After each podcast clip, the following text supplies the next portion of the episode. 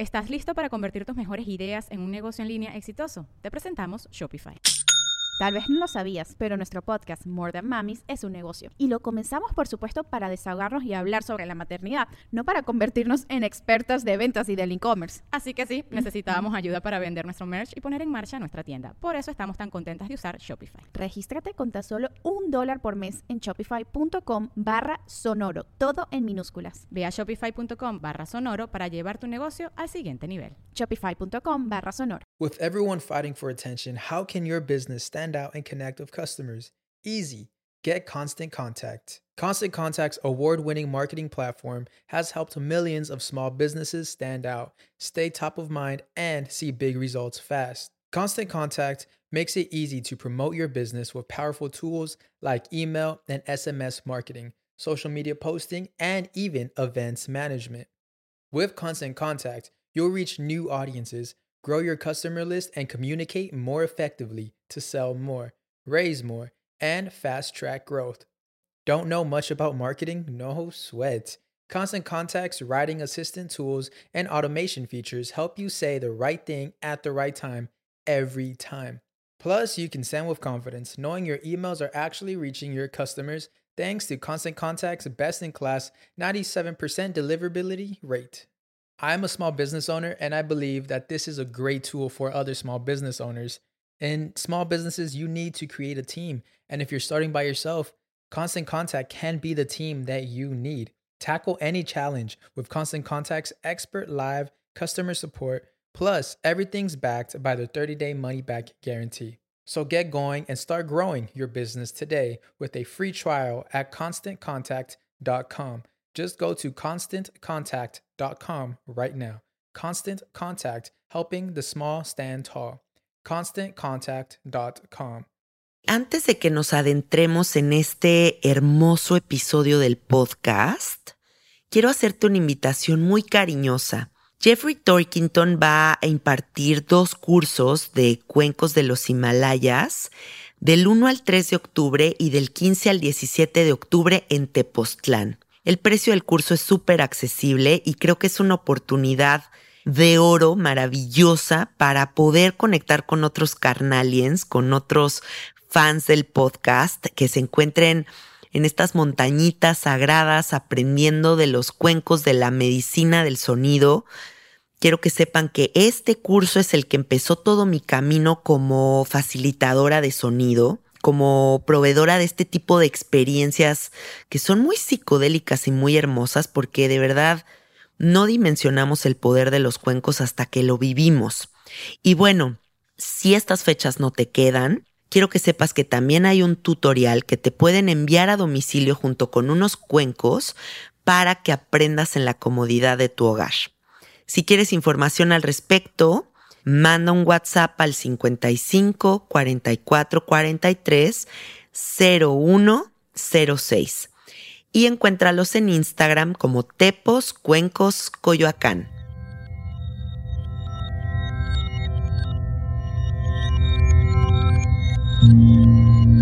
Estás escuchando Sabiduría Psicodélica por Janina Tomasini.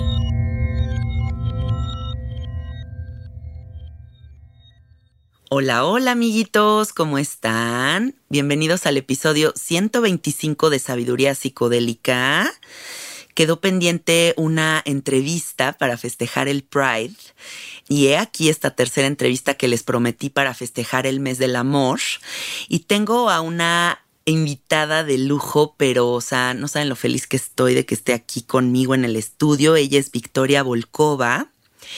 Y quiero que sepan que tengo enfrente a la mujer más guapa que he visto en mi vida, una mujer con una historia que va a cambiar su perspectiva de muchísimas cosas y va a abrir su corazón a algo muy, muy hermoso. Así que siéntense y pónganse cómodos porque se viene una entrevista muy interesante. Bienvenida. Muchas gracias, bebé. Qué emoción estar aquí. Qué emoción porque además yo escucho tu podcast. Ya te conocía de antes, ya te seguía también en redes y no sé, me emociona mucho poder estar aquí teniendo esta conversación. Que además hicimos clic luego, Inmediato. luego, y eso me dio mucha paz. Qué buena onda. Muchas gracias por tomarte el tiempo y venir. Me interesa mucho que la comunidad de sabiduría psicodélica conecte contigo y con tu historia. Así que comencemos contando quién eres. Cuéntanos un poquito de ti. Ay, siempre que me hacen esta pregunta, es como cuando vas a llenar eh, la bio de Tinder, ¿sabes? De que acerca de ti, tú qué cuento, o sea, de que de todos mis fantasmas oscuros cuento. Pero, bueno, soy Victoria Volkova, tengo 28 años, soy de la Ciudad de México y soy creadora de contenido en Internet, eh, sobre todo YouTube, Instagram. Empecé como youtuber de maquillaje hace ya 11 años y después, justo por ese canal, empecé a documentar mi transición. Soy una mujer trans que, pues básicamente, para los que no saben qué es una mujer trans, es cuando naces en el cuerpo de un niño y no te identificas con el rol de género que esperan que tengas ante la sociedad y con tu cuerpo. O sea, sobre todo como con tu sexo. em, y pues yo me sentí así desde que tengo memoria y hice un proceso médico, hice un proceso hormonal para poder pues estar como estoy ahora, de que en, en conectada con mi cuerpo, ¿sabes? Sí. Creo que es mucho de estar conectada mente, espíritu, tu cuerpo, estar alineada. Y sobre todo ser fiel a tu verdad. Sí. ¿no? O sea, ser Mm. fiel a tu verdad de yo siento esto, yo quiero esto y voy a buscar lograrlo en esta vida y en esta oportunidad, Claro. en esta dimensión. Qué yo no sé de dónde salió, eh. O sea, hay veces que me cuesta tanto trabajo tomar decisiones de tengo que hacer una cosa, pero me da miedo, pero no sé, no confío en mí, eh, te autosaboteas, no crees que puedes, o sea, mil cosas. Y me pongo a pensar, ¿cómo es que en mi transición nunca dudé? Claro. O sea, en un proceso tan fuerte, tan complicado, y más en ese entonces que no había nada de información, que no había nada de, de role model positivo, nada. Y nunca dudé, siempre me escuché a mí misma y dije, esto es lo que yo quiero hacer, esto es lo que yo necesito hacer para ser feliz, porque si no voy a vivir una vida eh, que es falsa, que no me va a funcionar y que no voy a poder florecer. Sí. Y es algo que tú debes de tener muy presente en tu vida. Si tuviste esa fuerza para hacer eso, nada puede ser complicado, nada debe de serlo, ¿no? No entiendo por qué me cuesta tanto trabajo otras cosas que son más sencillas que, ay, voy a cambiar absolutamente todo acerca de mi cuerpo y voy a tener cirugías y voy a tener un cambio social muy radical. Sí. Y ahora es como de, ay, no sé qué hacer acerca de un tema X tan sencillo. Pero bueno. Cuéntanos un poquito tus memorias de cuando eras chiquita, eh, cómo empiezas a descubrir esta necesidad de ser una mujer, o bueno, ser una niña. Claro, creo que lo que me pasó fue que yo desde que tengo memoria siempre me supe niña, siempre supe que era una mujer, eh, me sentía una mujer y me expresaba como una mujer siempre.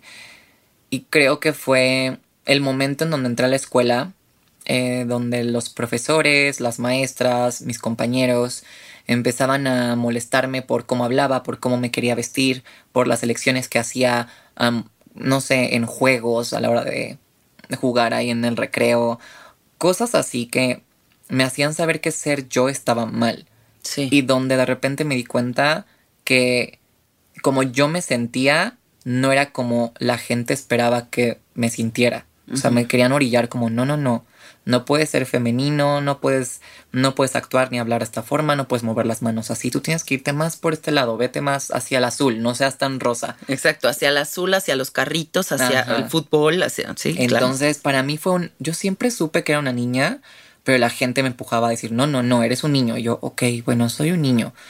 ¿Y qué hago con esto? Y no, nunca me funcionó. O sea, yo nunca pude. Recuerdo que mi mamá me mandaba a internados, o no internados, ¿cómo se llaman estos? Eh, cursos de verano, que se sentían como internados. ¿no? O sea, neta eran como unas cosas militares en donde te separan niños de niñas y me mandaban con los niños.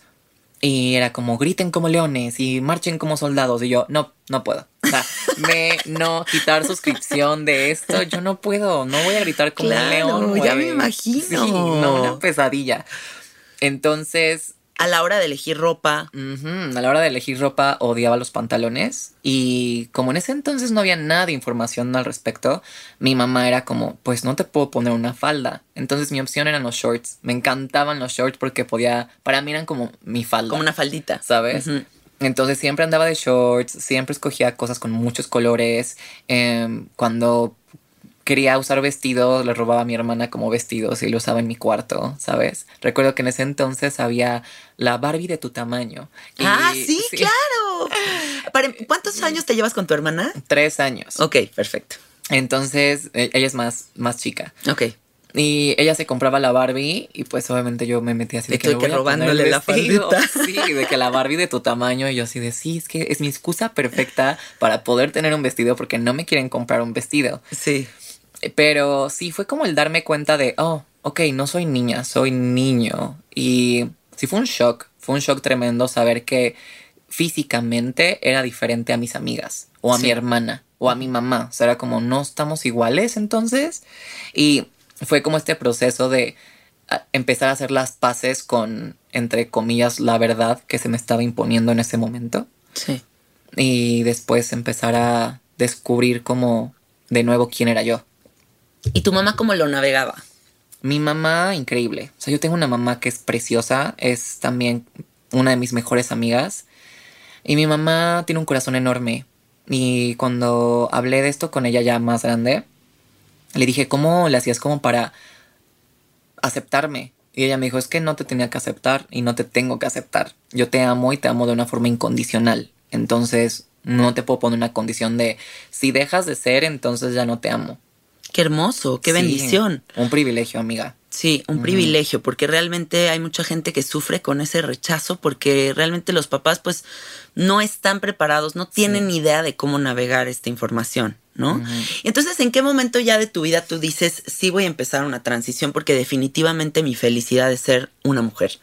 Pues creo que todo empezó a los 15 años, donde yo había salido del closet como gay, como hombre gay, según yo, a- a los 12. Ok, Imagínate. Entonces yo a los 12 ya estaba fuera del closet con mi familia, con mis amigos, con todo el mundo y empezaba como a explorar esta parte de ser un hombre gay, pero no me funcionaba. O sea, y aparte mi exploración de hombre gay era usar maquillaje y tacones y vestidos. O sea, realmente no era de hombre gay, era de explorar mi feminidad. claro. Pero en ese entonces se pensaba como, ah, eres gay si eres femenino, ¿sabes? Sí, sí, sí, claro, ¿Sabes? estaba Eh, asociado. Ajá, era lo que era. De, sí, eres gay, entonces te gusta todo lo femenino, tienes tu lado femenino muy desarrollado y, y pues ya es lo que se pensaba antes. Y ahora, obviamente, ni al caso, o sea, no tiene que ver una cosa con la otra.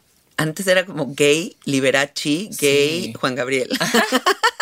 no, y ya era como esas las únicas Sí. ideas que tenía la gente. Sí. Bueno, imagínate qué tan en pañales estaba esa sociedad que el otro día me estaba contando mi mamá que las abuelitas estaban enamoradas de Liberace. Sí. O sea, les gustaba, que nadie topaba que era un hombre gay. No. O sea, decían, ay, qué exótico, qué excéntrica persona, ¿no? Pero nunca lo asociaban a gay porque de verdad todo era tan closetero, tan oculto, tan prohibido, ¿no? Y tan, no sé, a veces siento que la gente tiene una, se proyecta muchísimo en otras personas y quieren ver lo que quieren ver, ¿sabes? O sea, la gente igual de que, ay, Juan Claro. Gabriel, de que, ay, no, no, obvio no es gay, de que estoy enamorada de él y él era como, pues, lo que se ve no se pregunta. Sí, Y, qué pues, buena respuesta dio. Sí, lo que se ve no se pregunta y, y creo que eso fue pues mucho en mi caso. Yo siempre digo que viví en un closet de cristal porque realmente nunca estuve en el closet, siempre fui yo, siempre nunca me encerré en esta cajita de tengo que actuar masculino, tengo que vestirme masculino, era como, no, no, esto no es para mí. De hecho, por eso estudié diseño de modas porque quería hacerme mi propia ropa. Ah, qué bien. Entonces, antes de, cuando estaba en la prepa, estudié la carrera técnica de corte y confección. Y pues me hacía yo mi ropa. O sea, porque no encontraba nada en el mercado que yo pudiera utilizar. Y es cuando estaba como toda esta moda andrógina. Ah, claro, claro. Para mí era mi excusa perfecta como para, ay, sí, no, mira, puedo como... Porque también lo que te preocupa es tu seguridad. O sea, obviamente te persiguen muchísimo. Recuerdo que había personas que me querían, este, pues golpear a la, a la salida de una fiesta o de la escuela.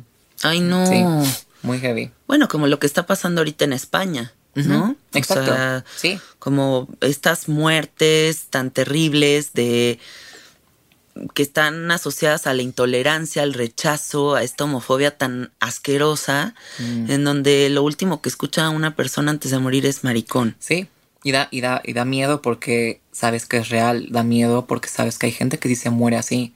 Y México es el segundo país con más em, homofobia y transfobia y violencia para la comunidad en el mundo, solo después de Brasil. Qué fuerte. Y es donde hay muertes de mujeres trans todo el tiempo. Todo el tiempo. La expectativa de vida de las mujeres trans es de 35 años. Nada. 35 años. ¿Qué? Sí.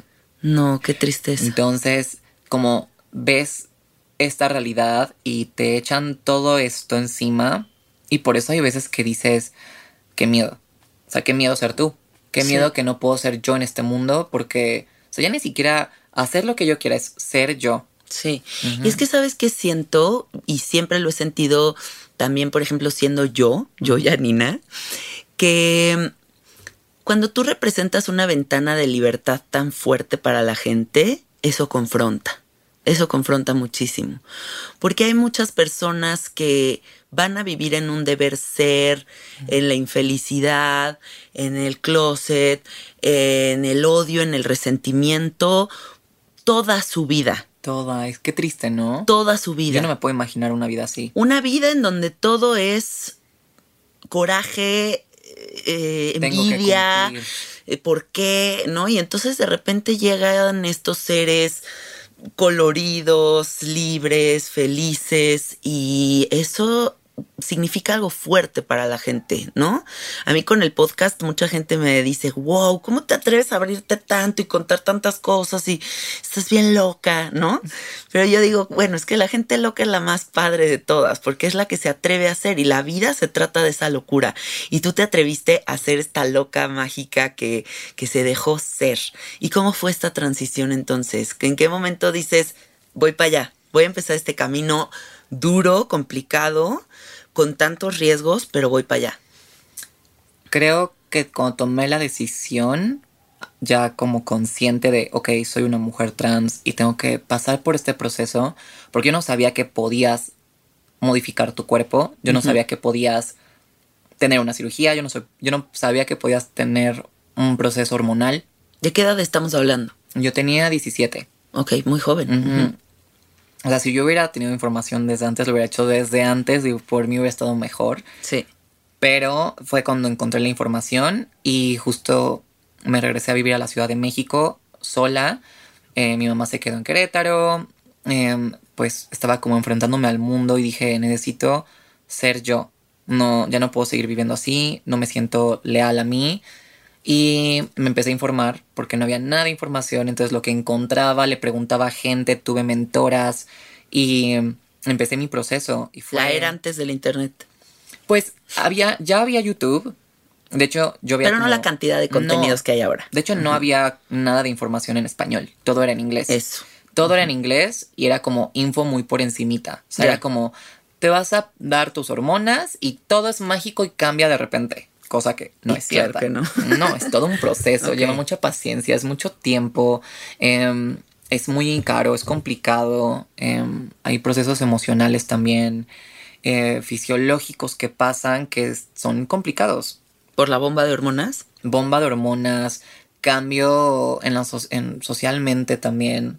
O sea, a mí me daba miedo, por ejemplo, que me despidieran de mi trabajo.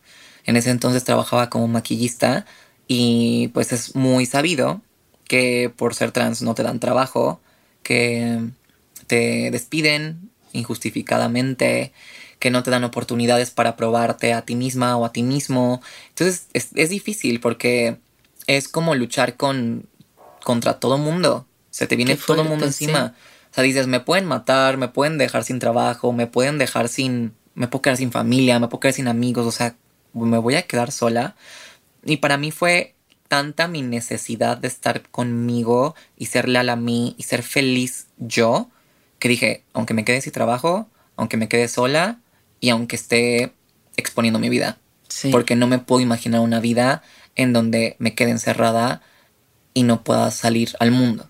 ¿sabes? Sí. Y está precioso eso, pero no sé cómo le hice. O sea, yo no sé de dónde me agarré, pero te digo, yo siento que es como, como la gente dice, ay, es que, no sé, la necesidad te lleva a lugares que no creías que podías alcanzar. Sí. Y para mí fue eso, es esa necesidad de expresión, de ser yo, de poder amarme completamente y de poder también dejar que las personas me vieran como yo era. Sí. Porque de chiquita yo recordaba cómo hablaba con personas o hacía un amigo nuevo y siempre me, me imaginaba, ay, me gustaría que pudiera ver como que realmente por dentro soy una mujer. Porque no sé, conocía a un chico que me gustaba y había clic, porque había clic y lo podía sentir, pero era como, ojalá me pudiera ver como yo me veo Sí. para que pudiéramos hacer ese otro clic. Pero sí, es mucha la necesidad. Y tuve los pantalones, los ovarios, los huevos, los todo para hacer este cambio y Sí. la mejor decisión de mi vida. Ay, qué bueno. Y ha venido con muchas cosas. Sí. O sea, no ha sido un camino fácil, ni bonito, ni... Pero vale la Pero pena. lo hiciste, sí. Sí. Y imagínense, amiguitos, lo poderosa, clara y rotunda que es esta, este sentir. Porque más allá de la decisión es este sentir, este latir en tu corazón de decir, esta es mi verdad y todo lo que va a implicar y todo lo que voy a tener que decir con quítense y todo lo que los pedos en los que me voy a meter con tal de serme fiel. Sí. Entonces aquí estamos hablando de un nivel de amor propio muy grande, no. muy grande y de, y de amor a tu verdad. Y eso es algo que, bueno, te lo súper reconozco, o sea, qué, qué valor y qué hermoso que hayas podido lograrlo. Y nadie debería de cuestionar algo tan valioso, algo tan valiente. Porque si alguien se atreve a navegar algo tan cabrón con tal de descubrir su verdad, debería de ser digno de una medalla, digno de, de un aplauso, ¿sabes? O sea, como de, de verdad de decir, qué chingona persona. Y ojalá la gente se atreviera a, a preguntarse quién soy. Sí, ¿Quién soy? ¿Por qué hago lo que hago? ¿Por qué es- estudio lo que estudio? ¿Por qué estoy en este trabajo? ¿Por qué estoy con esta pareja? ¿Por qué tengo estos hábitos? ¿Sabes? Creo que algo que me ha regalado mucho mi transición es esta introspección tan cabrona que creo que es el regalo más grande porque es preguntarte constantemente quién soy, a dónde voy, es mantenerte fiel a ti. Y la verdad es que es un camino que por más difícil que fue, veo ahora dónde estoy y no me arrepiento de nada y no cambiaría absolutamente nada. Y creo que todo, todos los golpes, todo el dolor, todo el... Todas las dificultades que tienes que atravesar valen la pena completamente. Claro. Pero pues me encantaría pensar así en otras áreas de mi vida. Es como de por qué no puedo ser así de, de clara, de confiar en tu intuición. Lo que hablábamos hace rato de no nos escuchamos. no nos escuchamos, siempre pensamos, "Ay, ahí estás loca, ¿cómo crees? O el que van a decir. Sí. O no, soy una exagerada. Sí. O no, de que va a salir mal y te saboteas y Sí. te pones peros. Y después empiezas a hacer caso al deberías de, tienes que. Sí. Y porque así es. Y es como, ¿por, ¿por quién dice? Y otra cosa que creo que deberíamos de tener muy presente es, es desde un plano álmico, como mucho más allá de lo de esta dimensión eh, del- de la 3D y de como lo material banal, yéndonos un poquito más arriba al plan álmico, yo creo que definitivamente cada uno de nosotros elegimos el cuerpo que venimos a habitar para aprender algo muy específico. No hay coincidencias, o sea, es como me tocó en esta dimensión ser Janina por algo y por algo me dedico a lo que me dedico y por algo hago este podcast y por algo todo. Y tú igualito, o sea, es exactamente lo mismo. Es como, ¿por qué Victoria necesitó tomar esta decisión para navegar todas estas pruebas y estas enseñanzas para que en la siguiente vida, quién sabe qué seas? Ah, Güey, quién sabe. Pero. justo Cleopatra. Amiga, espero, me urge. Ayer lo estaba hablando con mi mejor amiga. Le dije, güey, espero que mi próxima vida. O sea, ella cero cree en otras vidas, ¿no? Pero, o sea, le dije, espero que en mi otra vida me toque ser ya una niña mantenida, de que me lo pongan todo fácil, de que, güey, me urge. María ya. Joaquina. Ah, me urge. O sea, de verdad ya me urge. Como de, oye, Almita, escógete algo más sencillo, ¿no? Donde Sí. te, te resuelvan la vida. Sí. Que mi problema sea como de, ay, no, mi zapato se rompió y estoy muy triste. Ay, no, no, güey. ¿Qué bolsa elijo hoy? ¿Qué Ay, bolsa? sí. Sí, no sé qué ponerme, de que ese es tu gran, gran deal breaker. Pero Qué bien. definitivamente sí siento que todos venimos aquí escogiendo eh, la vida que, que creemos que nos va a aportar enseñanzas y que también vamos a poder enseñar. Sí. Si algo me queda claro, o sea, es que todos somos maestros de todos y todos estamos en un constante aprendizaje también. Y em, creo que es aprender a ver las cosas no como un problema o no como algo malo, sino una situación y de esa situación que puedes sacar. Sí. ¿Sabes? Y eso te lleva también al amor propio. Porque cuando empiezas a ver que todo es un problema. O sea, yo pude haber dicho, es que, y lo decía, como mujer trans, nadie me, me va a amar.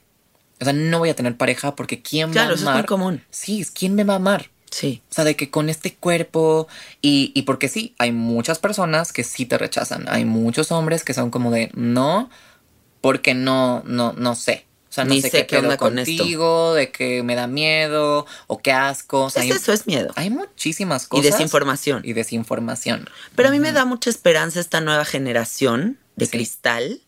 Eh, me toca a mí atender a mucha gente entre 20, 25 años que de verdad ya traen otro chip. O sea, ya no es este trip como de, ay, tengo que definir si voy a ser homosexual o si voy a ser heterosexual. Ajá. O si tengo a huevo que ser mujer o tengo que ser hombre.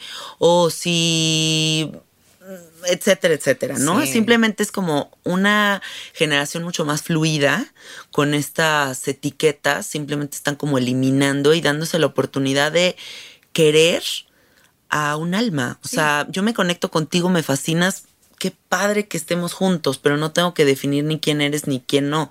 Y esto que hablábamos afuera del aire, ¿no? Como en estas parejas que has tenido y que no tienes que sentarte a tener esta conversación como de, hola, este, tenemos que aclarar que, que, bueno, que soy mujer y que no, simplemente pues ya saben quién eres y saben que si le van a entrar ese trip es porque ya te conocen y les gustas con todo el paquete y está perfecto, ¿no? Sí, es más como también, o sea, al final haces clic con una persona y lo que ves es lo que hay. Y si te gustó ya una persona, es como, ¿por qué le empiezas a encontrar como todos los peros, como todas las cosas que podrían salir mal? O sea, la gente, y yo lo he visto, cómo se sabotean muchísimo. O sea, ya ahorita no me ha pasado como que sea un problema el ser una persona trans, porque también siento que a la medida que yo me empecé a aceptar a mí misma, La proyección fue distinta. La proyección es distinta. O sea, las Claro. personas que atraigo a mi vida son personas que no tienen ni un conflicto,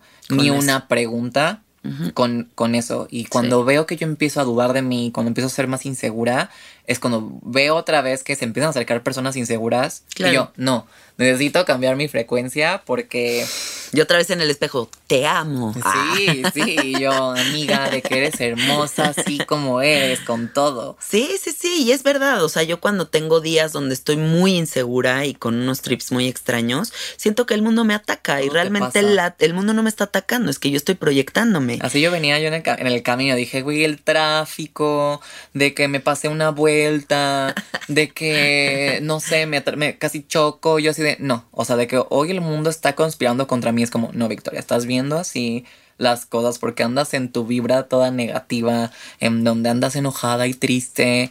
Y es como, no, esto no te está pasando a ti. Deja de ser víctima y mejor a ver, de que, ¿qué puedes hacer para arreglarlo? ¿Qué ¿Estás listo para convertir tus mejores ideas en un negocio en línea exitoso? Te presentamos Shopify.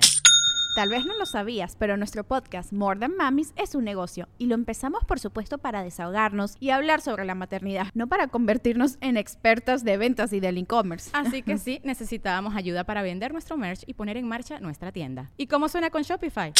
Llegó otra venta. Shopify es la plataforma de comercio que está revolucionando millones de negocios en todo el mundo. Ya seas un emprendedor desde tu casa o desde donde sea, Shopify es la única herramienta que necesitas para iniciar, administrar y hacer crecer tu negocio sin dificultades. Con Shopify puedo gestionar pedidos, envíos y pagos desde cualquier lugar, brindándote toda la información y estadísticas de tus ventas al detalle. Regístrate para un periodo de prueba con tan solo un dólar al mes en shopify.com barra sonoro, todo en minúsculas. Ve a shopify.com barra sonoro para llevar tu negocio al siguiente nivel. Shopify.com barra sonoro. puedes hacer para que oh, este día sea un buen día? O sea, Sí. respira, güey. No Conecta todo va a estar contigo. bien, claro. Ajá.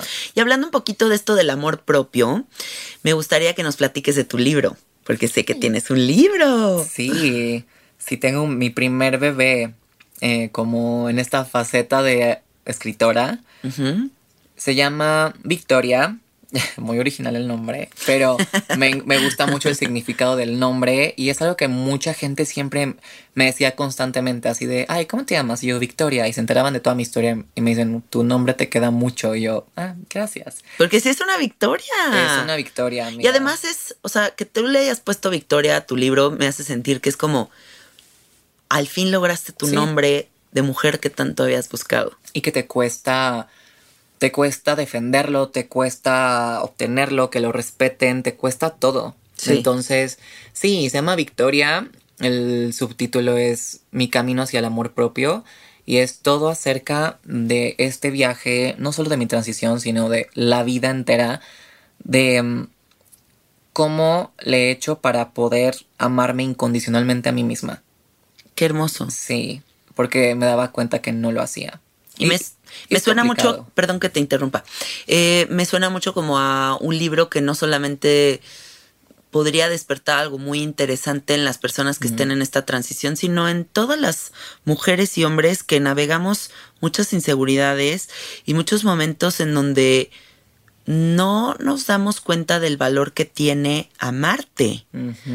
Eh, de la importancia de generar ese vínculo contigo, ¿no? Y la armonía entre todos los cuerpos. Porque a lo mejor y chingo de mente, pero el cuerpo abandonado, o chingo de cuerpo soy, se dice fisicoculturista. Ajá, creo que sí. Bueno, eso, fisio, fisioculturista, o como se llame. De que persona muy mamada. Exacto, persona muy mamada, pero sin mente, ¿no? Entonces, como que sí, hay un- debe de haber un balance. Y hablas de esto en tu libro, entonces. Sí, y hablo acerca también de cómo te das cuenta que es posible amarte y que la relación en la que estás contigo es la relación más importante que vas a tener. Pero las personas no, no lo ven así, no lo ven como un estoy en una relación conmigo porque estoy adentro de mí. No, es como un, ah, yo soy yo y ya, pero eso no es una relación. Y no es una relación que tengo que cuidar y, y no es una relación que tengo que procurar, Sí. ¿sabes? Sí. Y está, la otra vez alguien me preguntaba de cómo, cómo le haces para no tener como problemas contigo, eh, para que parezca tan fácil esta relación que tienes contigo. Le dije, no. O sea, creo que la relación más complicada que tengo es conmigo misma porque sigue siendo una relación. Sí. Y no me, a veces no me entiendo, a veces no sé qué quiero, a veces no me puedo comunicar a mí misma mis necesidades.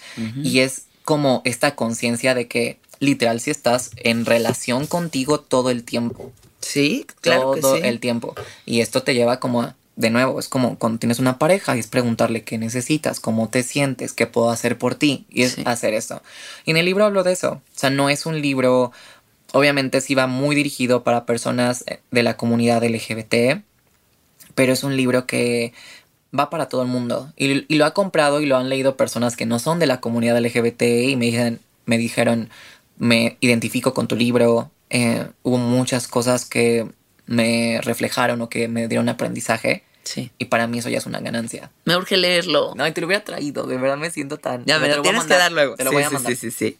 Oye, bueno, y a ver, vámonos al otro polo de, de- de tu historia. O sea, está el libro, pero por otro lado, saliste en el Playboy. Cuéntanos esa experiencia, por favor, porque me emociona pensar que estas revistas se estén abriendo a todo esto y propongan cosas nuevas, porque dentro del mundo de del erotismo, de la sexualidad, de la belleza, hay tantas aristas y tantas opciones que es necesario que empiece a pasar esto. Sí, yo cuando me ofrecieron lo de Playboy, les dije que la única forma en la que yo lo iba a hacer, o sea, aceptar aparecer en la revista, era si yo tenía el control absoluto de todo. O sea, yo quería escoger a mi equipo de trabajo, yo quería tener la dirección creativa de, de- de la portada y de las fotos, Ok. y que de- nadie de Playboy como que tuviera que ver aquí. Ok. Y yo pensé que iban a decir que no, y me dijeron que sí. ¡Ah, qué Ya emoción! sé, entonces sí fue todo un tema y me encantó. O sea, hasta la fecha veo la revista y digo, güey, estoy súper orgullosa de, de cómo salió. Y a ver, es todo un tema, porque es una revista que ha cosificado a las mujeres por muchos años. Claro. Es una revista muy de hombre, heterosexual, blanco, Sí. eh, que quiere como usar a las mujeres como un objeto de deseo, como un objeto de placer. Sí. Y para mí fue como poder colarme al sistema, ¿sabes? Así de, voy a hacer que esta revista se dé cuenta de que lo ha estado haciendo mal por mucho tiempo. Una intervención. Una intervención, exacto. Y decir, esta es la manera en la que lo deberías hacer, porque no tiene nada de malo ser una, o sea, somos seres sexuales Sí. Y, y es como expresar tu sexualidad como tú te sientas cómoda y libremente, pero justo enseñarles como de, así no se hace y esas son las nuevas maneras de hacerlo. Y también, obviamente, hacer las paces conmigo misma. O sea, para mí, hacer Playboy fue como decir, este es mi cuerpo, esta soy yo, yo no me quiero cambiar nada, porque antes nada estaba pensando como un, nunca es suficiente, siempre Sí. se puede más. Em, cirugías, Sí, qué hueva. tratamientos, so- todo para la aceptación. Sí. O sea, esto no es ni siquiera para ti, es para que la gente te pueda ver y te pueda aceptar y les puedas agradar. Y cansa. Sí. Cansa vivir una vida en donde estés como validándote a través de los ojos de las demás personas. Qué cansado, sí. Y me estaba agotadísima años de hacer esto y dije, no. Y quería hacer las paces conmigo, con mi cuerpo y decir, esta soy yo y yo no me voy a cambiar nada y así está bien. Y por más inseguridades que tenga, por más imperfecciones que tenga, así soy y así me amo. El amor incondicional.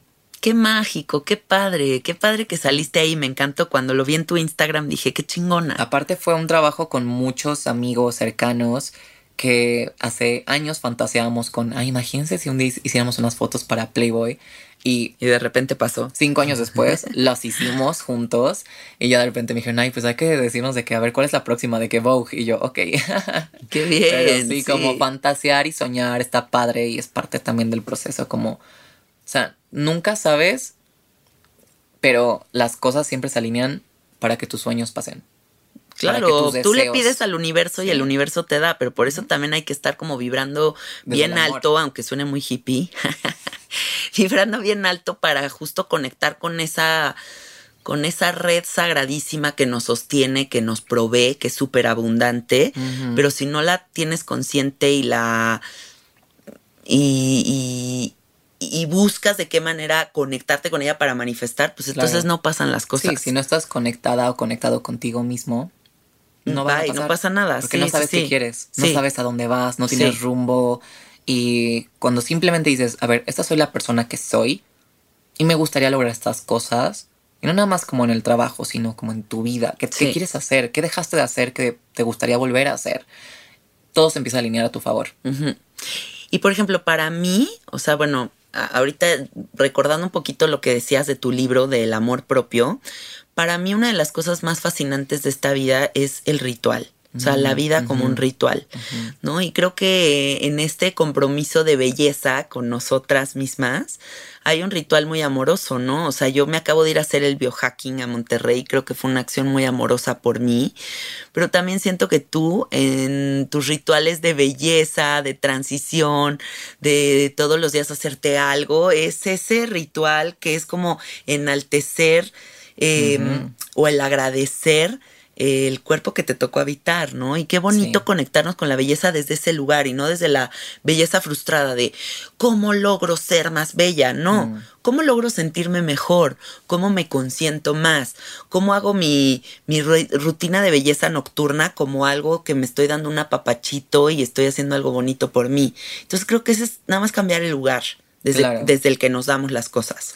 Sí, para mí fue mucho también desde que me hice mi cirugía de resignación, donde me di cuenta de todo lo que le estaba exigiendo a mi cuerpo.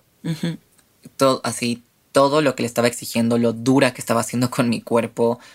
lo dura que también estaba haciendo con, con, con mi mente, con mi alma, con, conmigo misma. Era muy dura conmigo misma y me hice esta promesa de cuidarme muchísimo porque es lo menos que podía hacer por mi cuerpo, por mi alma, por, por mi mente, ¿sabes? O sea, es como de self-care sin mascarillas y estos rituales como de belleza, pero también es de voy a terapia y eso y leo acerca de no sé espiritualidad y medito y hago yoga y hago ejercicio, cuido mi alimentación, cuido lo que consumo en redes sociales, o sea, hago psicodélicos, hago psicodélicos. Todo este tipo de cosas que me nutran y que me dejen algo y que sea un apapacho al alma, un apapacho al cuerpo. Digo que, o sea, las mascarillas y todo eso está divino, pero también es como un cómo puedo cuidar este recipiente en el que estoy que ha soportado tanto. claro, y agradecerle. El cuerpo. Agradecerle, sí. agradecerle. Entremos un poquito a ese tema con los psicodélicos, porque bueno, sabiduría psicodélica y me encantaría que nos cuentes qué experiencias has tenido con psicodélicos, qué te han enseñado, em, si forman parte de tu vida, cuéntanos. Ay, sí, me encantan los psicodélicos y siento que también esto este podcast llegó en el momento adecuado porque sí, llevo un par de años experimentando con psicodélicos. Yo soy más, soy señora hongo. O sea, me encanta. O sea, si yo pudiera tener como mi cultivo de hongos y como de, ay, ahora voy a agarrar mi honguito. O sea, yo sería la más feliz.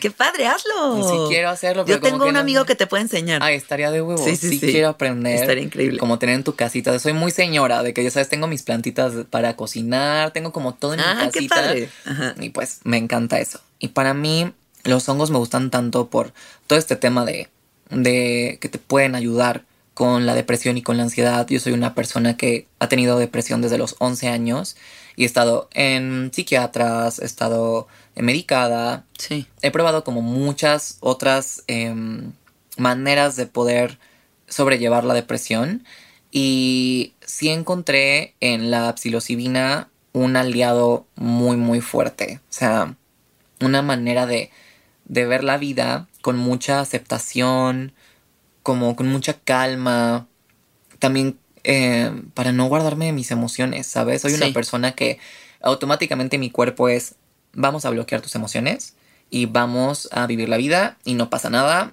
y, ¿sabes? Y aunque sé que estoy triste, no lo puedo sacar. Y aunque quiera sacarlo, no lo puedo sacar. Entonces me ayuda mucho a a poder conectar conmigo, con lo que necesito en este momento. Como catalizadores. Sí, que a veces una buena llorada, o sea, me pasó justo este fin de semana que me di mi microdosis, ahorita estoy en microdosis, em, y no paré de llorar. O sea, no paré de llorar. Qué rico también llorar. Lo necesitaba, porque siento que llevaba ya como un par de meses, sí llorando poquito, pero no soltando el llanto de verdad en donde lo haces lo sacas con voz, en donde realmente te das ese espacio para llorar por ciertas situaciones que estoy pasando en este momento, complicadas con mi pareja, que te hacen como repensar muchas cosas. Sí. Y para mí los psicodélicos me ayudan muchísimo a encontrar esta calma en medio de la tormenta, en donde no tomarme las cosas personales, sino como parte de la vida. De la enseñanza. Parte de la enseñanza, verle lo, lo, la enseñanza a todo lo que me está pasando. Sí. Entonces sí, a mí me encanta. De que ya ni, ni, ni me meto nada más. O sea, realmente me han ayudado a conectar también con, con lo importante de la vida, ¿sabes? Qué belleza. Con un todo. Sí, sí, con un todo, hasta con mis perritas. O sea, hay veces que cuando ya he hecho macrodosis de psilocibina, en donde de verdad siento que esta conexión con mis perritas donde digo, es que sí me entienden. Es espectacular. sí, yo lo he tenido con mis gatos. Sí, no, es rarísimo porque digo, o sea, sin meterme nada también la siento. Sí. Pero, se potencia con, con los psicodélicos. Muchísimo, donde digo, es que me entienden y hasta hablo con ellas y siento que me están entendiendo. Y yo, ay amigas, no, gracias por hacerme compañía. De verdad han estado aquí conmigo mucho tiempo y y siempre están conmigo en las buenas y en las malas. Y bueno, estoy hablando con mis perritas, ¿no? Qué lindo. El, el otro día hablaba con un amigo y le decía, ¿qué tan mágico es que un ser nazca para compartir su vida contigo. o sea, de que nací para acompañar a esta persona toda su vida y luego me iré. O sea, es, es un milagro, es un milagro. Yo de verdad me asombro cuando veo a mis gatitos, ¿sabes? Es como que los veo y digo, güey, te cae que naciste para estar toda tu vida conmigo. Y para darte y para darte amor incondicional. Incondicional. Sí. Bueno, ahora pienso que hay millones de personas en el mundo en este momento que, igual que tú, pueden decir, a ver, soy una persona que ahorita estoy bien, pero acepto que he navegado toda mi vida con una cierta depresión que está ahí. que, que, está ahí constante y que son como olas y las navego y trato de hacer lo mejor que puedo, pero hay algo ahí que está ahí adentro.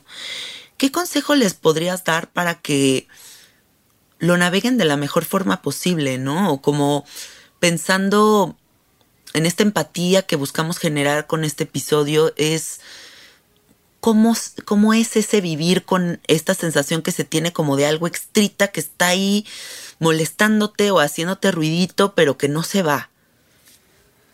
En mi caso, creo que lo que más me sirve es encontrar, bueno, no encontrar, más bien saber que la vida no solamente se trata acerca de estar feliz, que la vida no es feliz solamente. Ajo. O sea, porque la gente es así de, es que, es que no estoy feliz. Y entonces se preocupan porque no están felices. Se preocupan porque no están de que maníacos eufóricos, ¿sabes? Se preocupan porque se sienten incluso deja tú deprimidos. Cuando están aburridos, la gente se asusta cuando se aburre. O sea, la gente es, ¡Ah! no, porque estoy aburrida, no, ¿qué estoy haciendo mal? Y que el FOMO y que llenar vacíos y llenar, que el famoso vacío es como de, güey, pues el que estás en calma contigo en tu cuerpo, solite, solita, solito, y que te asusta es esa sensación de estar contigo y con nadie más. Ese vacío. Entonces, también pasa lo mismo con la depresión o pasa lo mismo con o sea, este sentimiento de es que me siento triste. Y en eso es, no me debería de sentir triste. O no, te, no tengo razones para sentirme triste. Y entonces te presionas y te frustras porque necesitas sentir otra cosa diferente de lo que realmente estás sintiendo. no, no, estás aceptando tu tristeza. Y la gente lo ve como un algo malo está pasando. Y le asusta. Entonces es un círculo vicioso donde empieza a crecer más y donde después llega la culpa y luego llega la frustración y luego te pones más triste porque te sientes triste y no encuentras una manera para sentirte feliz y... El inception de la tristeza. Uy, está cabrón. y es pensar como un, a ver, no vas a estar triste toda tu vida porque nadie está triste toda su vida. Sí. Hay momentos. Si tienes ratos y no solo sientes tristeza, te aseguro que si le rascas, has tenido tus momentos de felicidad, no nada más momentos, has tenido tus semanas de felicidad, has tenido tus meses de felicidad, y luego llegan estos momentos en donde no sabes qué estás sintiendo. Entonces, mi mejor consejo es acéptalo, siéntelo, piérdele el miedo a sentir, piérdele el miedo a las emociones que son diferentes a la felicidad.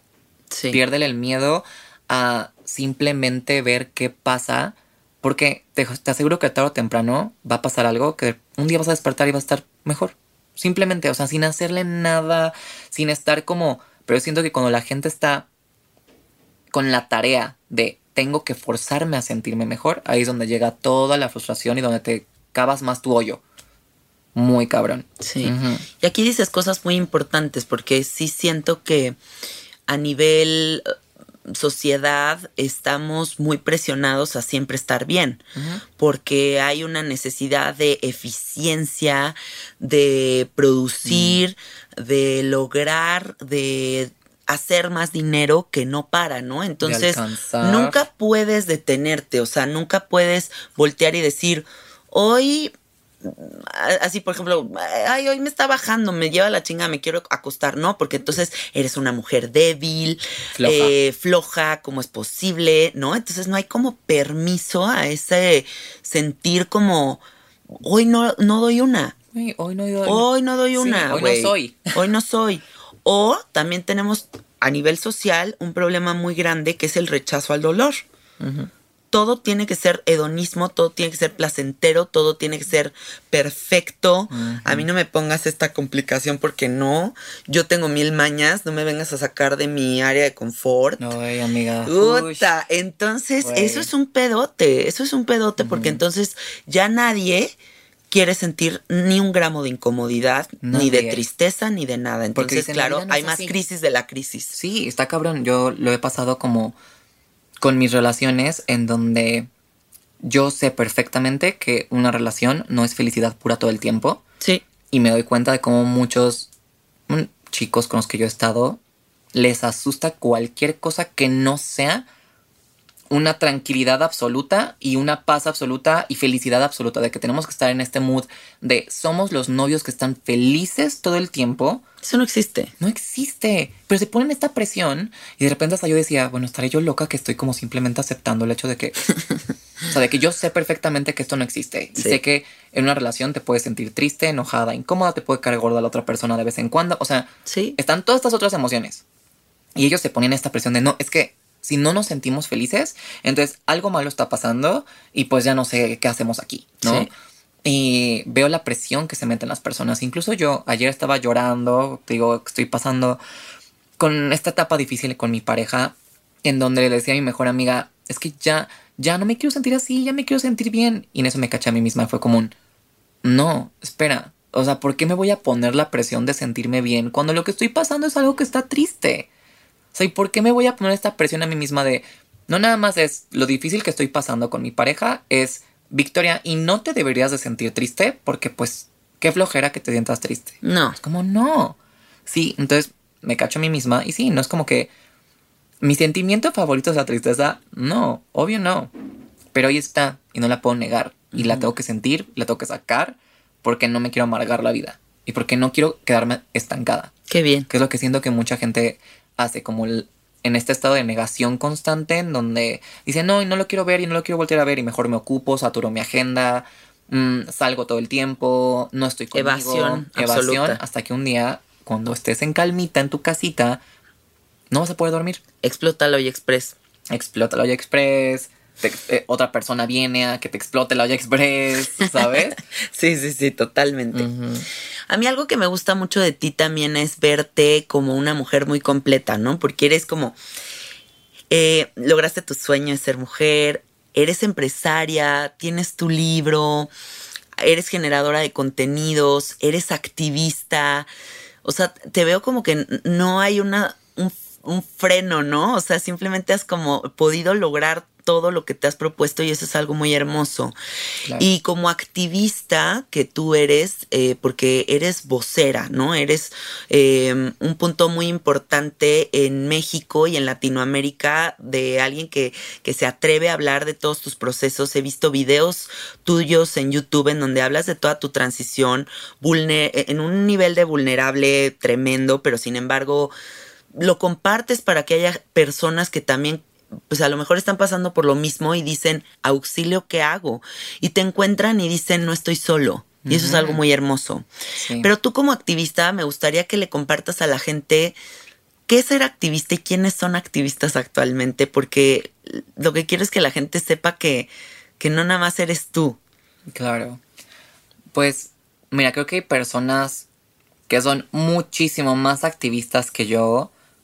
Y como tú lo dices, creo que yo soy una vocera porque siempre voy a alzar la voz y siempre voy a hablar acerca de estos temas, de cosas sociales, cosas que estén pasando conmigo. Sí, soy una persona, no sé por qué no me da miedo de ser vulnerable. No, eres muy abierta. Soy súper abierta desde que tengo memoria. Qué bueno. Y creo que eso me hace conectar con muchas personas.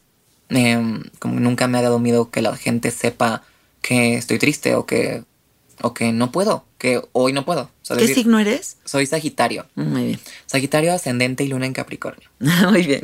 Pero estoy bien dura conmigo misma, ¿eh? Pero en ese sentido, y creo que es porque mi mamá me educó diciéndome, si tienes ganas de llorar, llora, desahógate, es lo mejor que vas a poder hacer y habla acerca de lo que sientes. Sí. Y yo lo vi antes como algo malo, ¿sabes? Decía, mm, es una debilidad. Y lo tengo que ocultar porque a la gente no le gusta que sienta emociones. Es que antes era así. O sea, a mí, a mi ¿eh? mamá hay veces que me dice, ay, mijita, comunicas demasiado de tu vida, guárdate aunque sea algo para ti. Yo de que no puedo. No me puedo guardar las cosas. Pero bueno, de regreso al activismo, creo que todas las personas somos activistas desde nuestra trinchera. Sí, Todas ha- hacemos un activismo de una forma u otra. No sabes si tu mensaje va a llegar a una persona que lo necesita y el hecho de que lo hayas hecho como tan público, tan vocal, o que hagas un podcast, o que escribas un post, o que hables con la persona que te ayuda con la limpieza de tu casa, el como cambio de perspectiva o de ideas o la nueva semillita que sembraste en alguien. sí. ¿Sabes? Entonces todos somos inspiración de otras personas, todos inspiramos y por eso siempre hay que cuidar mucho palabras, acciones, ser conscientes de cómo, cómo vivimos nuestra vida va a influenciar a otras personas que están alrededor de nosotras, Ese queramos o no impacto, claro. queramos o no.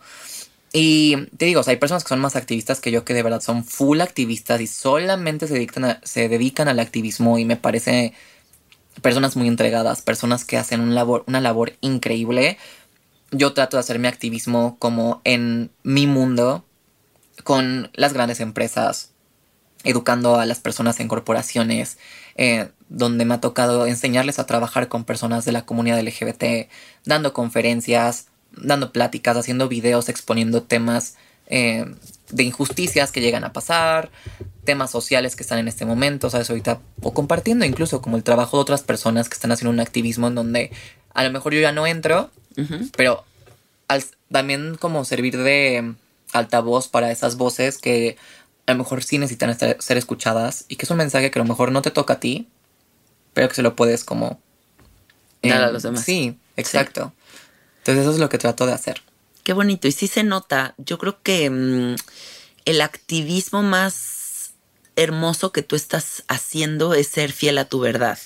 Y creo que todas las personas hacen justo eso, ¿no? O sea, bueno, quienes estén en este camino de proteger a los animales, proteger a los árboles, eh, ser tú mismo siempre va a ir de la mano de esta convicción, de esta, esta cosa que surge del corazón y no de la mente, porque no es racional, es algo mucho más profundo que lo racional, o sea, simplemente tú eres un statement siendo tú, y eso es algo que contagia de, de libertad y te lo agradezco muchísimo. Ay, qué cool que se vea así. Muchas gracias. Sí, muchas gracias por venir al podcast, estoy muy contenta con esta yo entrevista. también, Estoy muy contenta. Me recarga de energía positiva esto. Qué chido, sí, sí, sí. Bueno, cuéntales a las personas cómo se pueden conectar contigo para que también sepan de este proyecto nuevo que viene, que estás a punto de revelar y, listo. Claro, pues me pueden encontrar en todos lados como Victoria Volkova, en Instagram, en TikTok, en YouTube, ahí pueden echarse un clavado en mis videos. Y justo em, ya sale mi podcast también que se llama ¿Qué paz? con Victoria Volkova en Amazon Music. ¿Ok? Entonces pueden ahí encontrar en Amazon Music y em, espero que les guste. Hablo de todos los temas habidos y por haber que me interesan y te tengo a ti también pensada como mi, una invitada. Ya quiero que vengas, ya quiero que hablemos acerca de tu trabajo, de Gracias. toda la experiencia con psicodélicos que se me hace muy interesante y que quiero aprender muchísimo más y estoy segura que las personas allá afuera también. Sí, Y pues nada, gracias por invitarme a tu espacio. yo Estoy feliz, feliz de que estés aquí. Muchísimas gracias. A ti, Janine. Busquen a Victoria, su nombre se escribe con K y el Volkova también con K y con B chica, ¿ok? Para que la encuentren rápidamente y empiecen a ver todos sus contenidos porque son de gran valor. ¿eh? Bueno, nos escuchamos el próximo domingo. Yo soy Janina Tomasini, me encuentran en Instagram como Cassette Art. Y nada más, les mandamos muchos besitos y abrazos. Gracias por escuchar. Un beso.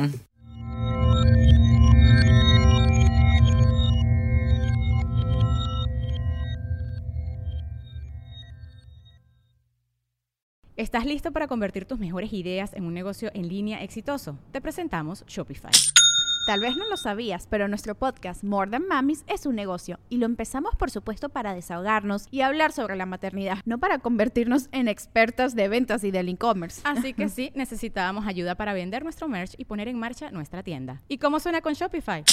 Llegó otra venta. Shopify es la plataforma de comercio que está revolucionando millones de negocios en todo el mundo. Ya seas un emprendedor desde tu casa o desde donde sea, Shopify es la única herramienta que necesitas para iniciar, administrar y hacer crecer tu negocio sin dificultades. Con Shopify puedo gestionar pedidos, envíos y pagos desde cualquier lugar, brindándote toda la información y estadísticas de tus ventas al detalle. Regístrate para un periodo de prueba con tan solo un dólar al mes en shopify.com barra sonoro, todo en minúsculas.